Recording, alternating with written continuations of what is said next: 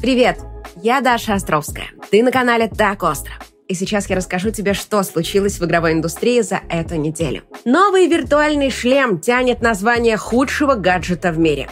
Появились слухи о Bioshock и Far Cry 7. Хакеры взломали сервера Sony, а CD Projekt встряла в очередной скандал, из-за которого Киберпанк 2077 могут снова снять с продаж. В общем, игровые новости за неделю снова обещают быть весьма интересными. Поехали! Что может быть лучше игр? Да много чего. Например, шопинг. Правда, по магазинам теперь ходят все реже и предпочитают закупаться онлайн.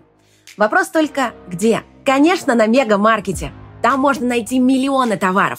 От продуктов и детских игрушек до гаджетов и мебели и по-настоящему выгодные предложения. Ну а прямо сейчас на маркетплейсе действует повышенный кэшбэк до 50% бонусами на бытовую технику и электронику.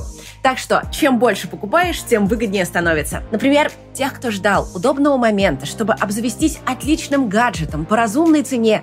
Поздравляю, момент настал. Сейчас при покупке смартфона Samsung Galaxy A34 за 31 060 рублей 12 424 рубля возвращается обратно бонусами от Сберспасибо, которыми можно оплатить до 99% от стоимости следующей покупки. Сможешь еще порадовать и себя, и домашних, взяв на бонусы, скажем, робот-пылесос, который полы не только почистит, но еще и помоет. Мегамаркет предлагает бесплатную доставку. А еще на маркетплейсе есть услуга «Доставка по клику». С ней твои покупки приходят сначала к партнеру мегамаркета, ты получаешь уведомление, а потом можешь выбрать время, когда к тебе приедет курьер. Ведь важна не только цена, но и обслуживание. Переходи по ссылке в описании и начинай сезон осеннего шопинга вместе с мегамаркетом.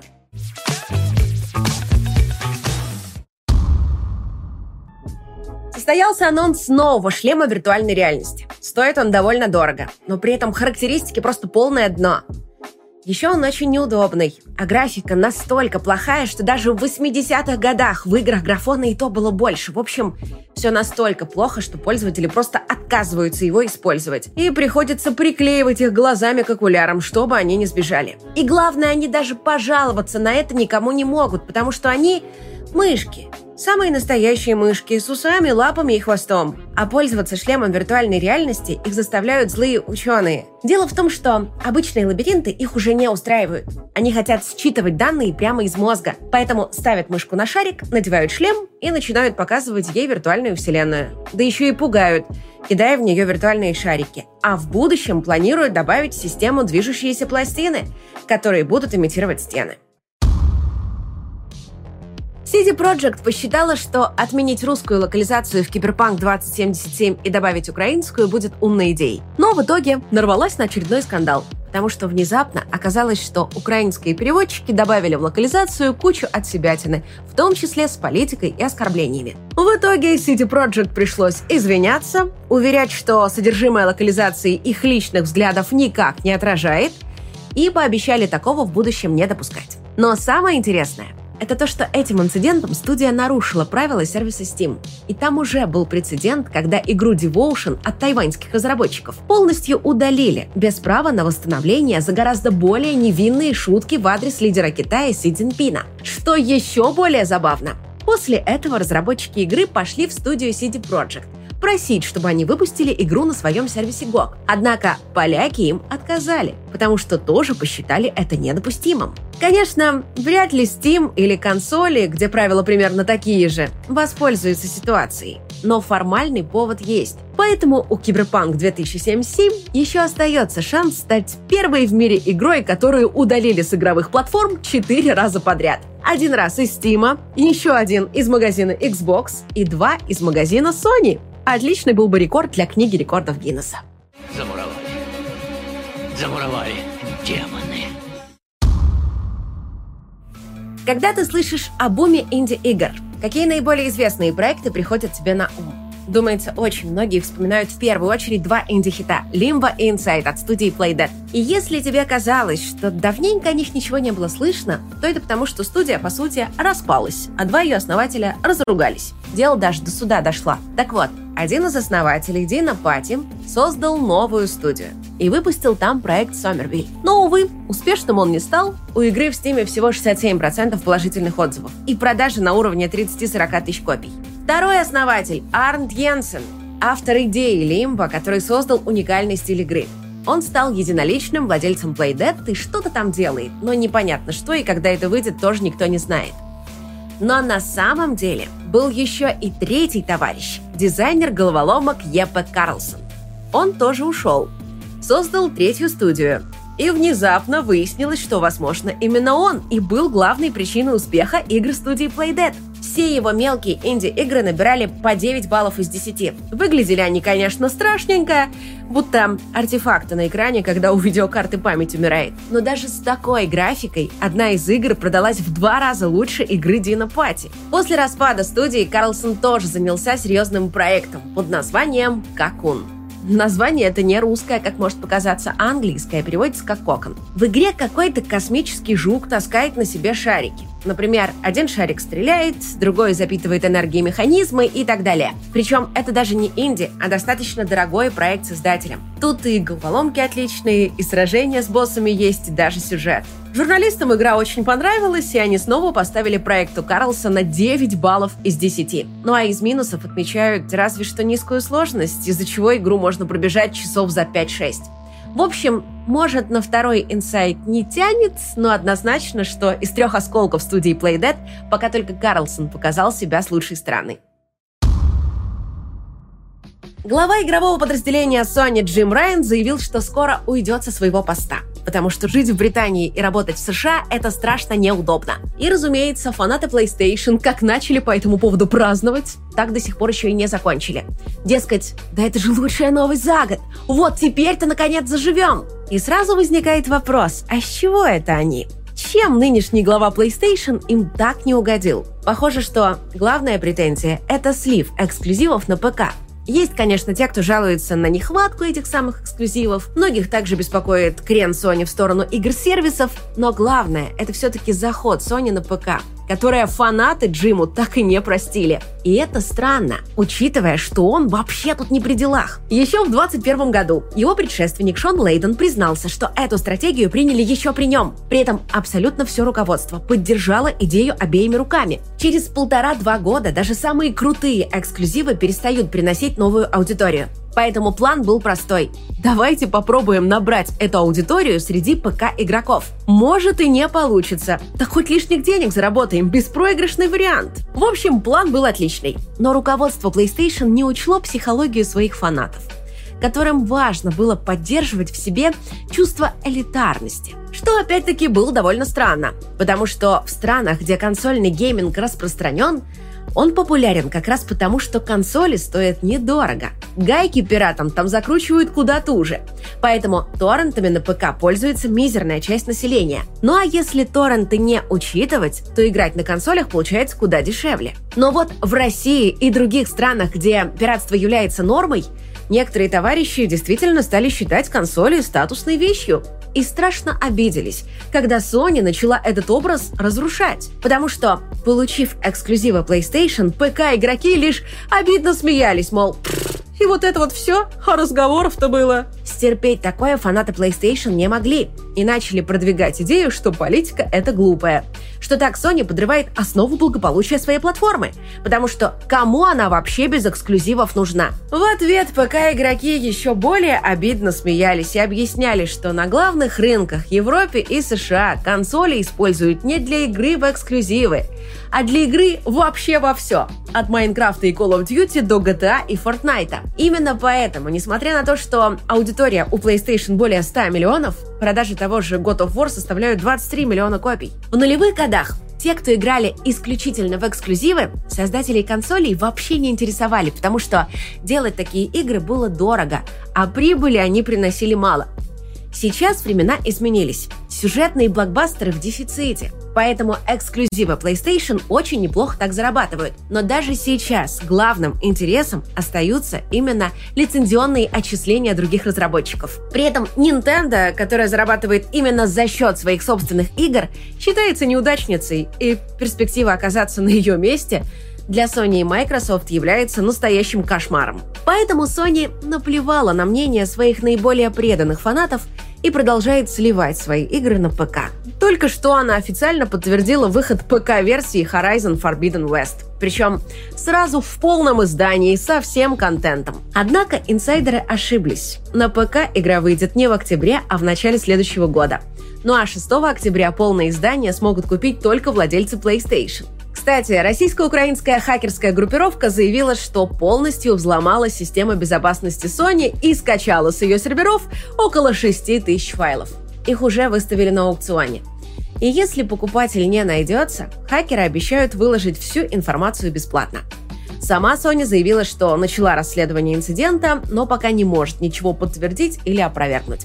Впрочем, Sony уже ломали, в том числе и полностью, так что им будет не впервой. Полностью ломай. Полностью ломай. Ломай меня полностью. А сейчас поиграем в воспоминашки. Помнишь, как критиковали Minecraft Dungeons и говорили, что игра не взлетит и фанатам нужно совсем не это? Так вот тебе новость. Поддержка игры официально прекращена. А помнишь, помнишь, разработчики Alien Isolation делали онлайн-шутер Highness? Игроки начали хейтить ее еще с первых трейлеров, мол, фу, мы в этот отстой играть не будем. Потом еще Sega заявила, что сделает Highness бесплатной. Так вот, бесплатно ее уже не сделают. Проект только что полностью отменили, буквально за несколько месяцев до релиза. При этом издатель даже объяснил причину. И нет, это не то, что игра полный трэш а, как он выразился, снижение рентабельности европейского региона. Похоже, что имеется в виду кризис и снижение доходов европейских игроков. А может, кто его знает, и потерю российского рынка сюда тоже записали. Также издатель пояснил, что отменил еще несколько неанонсированных проектов, которые делали европейские разработчики. А помнишь такую компанию Epic Games, которая делает сверхуспешный Fortnite и чей движок Unreal Engine 5 становится главным стандартом игровой индустрии? Так вот, даже у нее началась черная полоса. Студия призналась, что Fortnite уже не такая прибыльная, как раньше, и что сейчас они тратят куда больше денег, чем зарабатывают. А потому, чтобы не обанкротиться, они начали массовые увольнения. Пару подразделений продадут, и таким образом штат похудеет на четверть тысячи человек и еще почти тысячу просто уволят.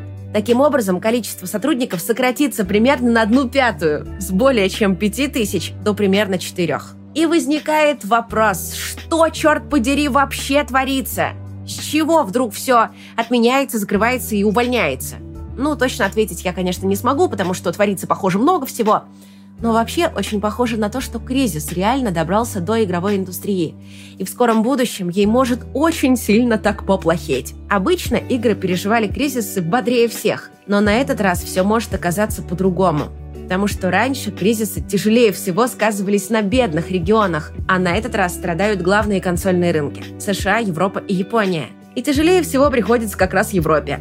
А так как западные издатели ориентируются в первую очередь на консоли, проблемы с деньгами у них начинают появляться уже сейчас. Впрочем, если задуматься, для игроков кризис может оказаться не таким уж плохим. Чем меньше денег, тем больше конкуренция, и тем больше разработчики готовы рисковать. Авторитетный инсайдер Том Хендерсон заявил, что Ubisoft настолько отчаялась, что решила превратить Far Cry 7 в нелинейную игру с таймером. У игрока будет 24 часа, чтобы спасти семью главного героя. Для этого придется и стрелять, и договариваться, и даже допрашивать врагов. А те могут и врать, и отказываться говорить. И тогда, похоже, придется повышать их коммуникабельность путем применения стимулирующих факторов. Звучит свежо и необычно. И уж как минимум нельзя обвинить Ubisoft в том, что, включая таймер, она просто экономит на контенте, потому что прохождение на 24 часа — это не так уж и мало. Кроме того, для обеспечения нелинейности контента тоже требуется немало. Каждое действие игрока будет менять ход событий. Родственников держат в разных местах. Спасать их придется по очереди. И если кого-то убьют, это тоже повлияет на развитие сюжета. Поэтому нет, на попытку схалтурить это не похоже. А значит, Ubisoft действительно решилась пойти на крайне рискованную реформу одной из главных своих серий. Релиз намечен на 2025 год. Попутно всплыла интересная информация о новой Bioshock. Один из разработчиков указал этот проект в своем резюме и обозначил дату релиза – 2028 год. Напомню, что это год выхода нового поколения консолей. В целом, ясно одно. Bioshock 4 пока не отменен. Его по-прежнему делает новая студия Cloud Chamber. Но похоже, что инсайдеры были правы, и проект действительно попал в производственный ад.